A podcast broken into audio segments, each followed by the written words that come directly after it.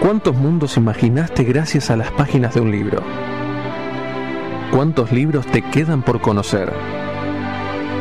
En el secreto de las letras, un mundo de libros.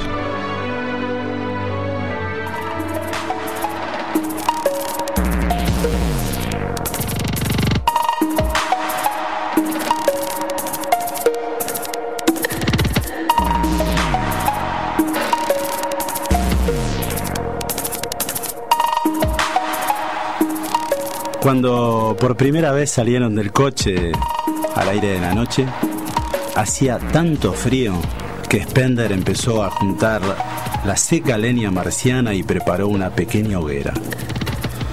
No habló de celebraciones.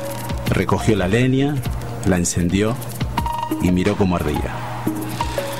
En el resplandor que iluminaba el aire enrarecido de aquel seco mar de Marte, miró por encima del hombro y vio el cohete que los había traído a todos, al capitán Wilder, a Cherokee y a Hathaway y a Sam Parkhill y a él mismo, a través de un oscuro y silencioso espacio estrellado hasta este mundo irreal y muerto.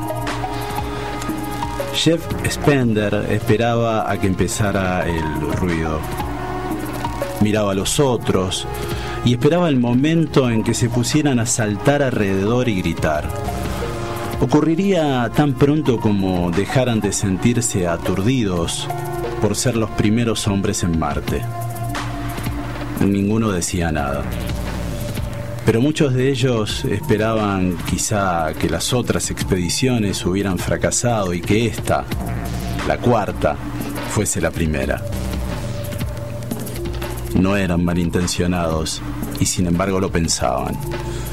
Allí, de pie, pensaban en la fama y el honor, mientras los pulmones se les iba acostumbrando a la atmósfera enrarecida, casi intoxicante, cuando uno se movía con demasiada rapidez. Gibbs se acercó a la hoguera recién encendida. ¿Por qué no utilizamos el fuego químico de la nave en lugar de esa leña? ¿Qué más da? respondió Spender sin alzar la mirada. No estaría bien hacer ruido. En esa primera noche de Marte, introducir un aparato extraño, brillante y tonto como una estufa sería una suerte de blasfemia importada. Ya habría tiempo para eso. Ya habría tiempo para tirar latas de leche condensada a los nobles canales marcianos ya habría tiempo para que las hojas del New York Times volaran arrastrándose por los solitarios y grises fondos de los mares de Marte. Ya habría tiempo para dejar pieles de plátano y papeles grasientos en las estriadas delicadas ruinas de las ciudades de este antiguo valle. Habría tiempo de sobra para eso. Y Spender se estremeció por dentro al pensarlo.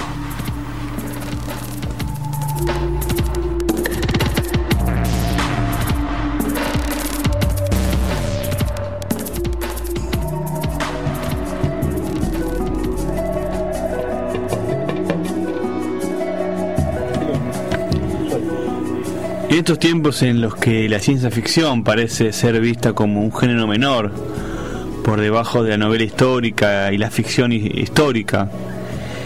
La relectura de la obra de Ray Bradbury, y en esta ocasión nos referimos a Crónicas Marcianas, resulta más que atrapante. Porque bajo la fachada de la colonización de Marte, no se encuentra sino una verdadera paráfrasis de la historia de Estados Unidos. Toda una descripción de la cultura estadounidense que de todas las maneras imaginables impone en casi todo el planeta. La obra de Bradbury es una colección de pequeños relatos que narran la colonización de Marte, el destino de su raza autóctona y de la humanidad y de toda la Tierra. El estilo de escribir de Bradbury es sencillo, natural, ni una palabra más, ni una de menos. Pero a la vez es rico, es poético por momentos, onírico en algunos pasajes y fluido, verosímil, hermoso. Una obra que deja huella sin necesitar del artificio y que engancha desde el comienzo. Una obra que te atrapa, que te mantiene ahí, imaginándote estando en Marte con Spencer y sus amigos.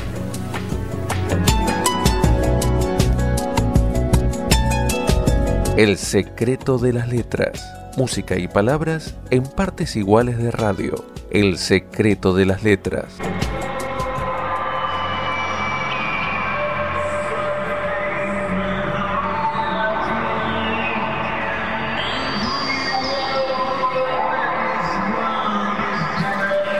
Spender se volvió y sentándose junto al fuego miró largo rato el movimiento de las llamas.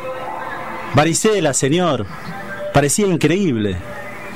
Una raza se desarrolla durante un millón de años, se civiliza, levanta ciudades como esas de ahí, hace todo lo que puede por ennoblecerse y embellecerse, y luego muere.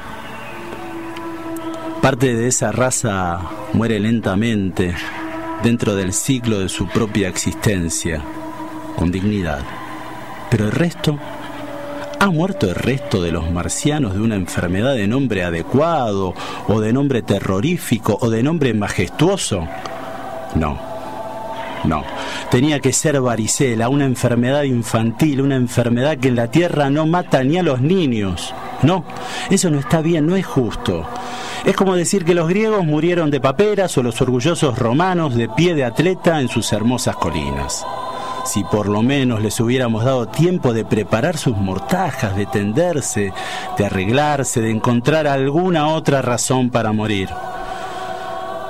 No esta sucia y estúpida varicela, no concuerda con esta arquitectura, no concuerda con todo este mundo.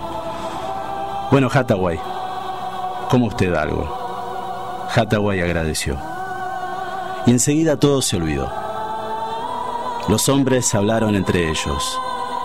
Spender los miraba fijamente con el plato de comida entre las manos. El suelo se enfriaba. Las estrellas se acercaban brillantes. Cuando alguien hablaba en un tono demasiado alto, el capitán replicaba en voz baja y todos hablaban también quedamente imitándolo. El aire olía a limpio y nuevo. Spender no se movió durante un largo rato disfrutando del aire. Había en él muchas cosas que no podía identificar. Flores, elementos químicos, polvos, vientos.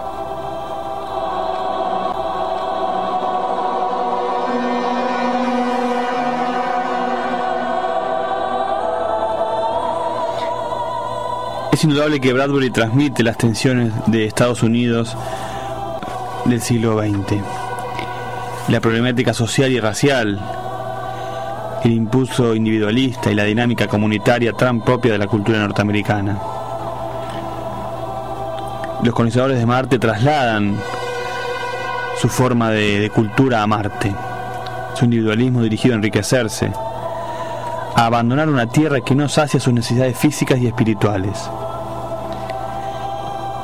van llenos del espíritu mesiánico de los pioneros y de ese mundo que comportan de un modo análogo al de la historia.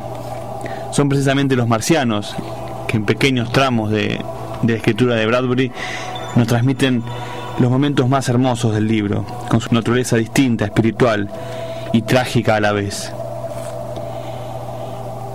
Esas referencias constantes a la historia que hace Bradbury son inevitables puesto que hay un trasfondo permanente en la obra la Tierra.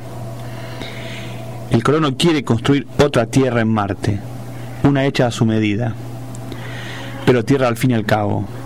Y al mismo tiempo los conflictos de la Tierra, conflictos humanos, se trasladan a Marte. Un libro que debe ser leído, Crónicas Marcianas de Ray Bradbury, y disfrutado por aquellos que quieran conocer la buena literatura y la buena ciencia ficción.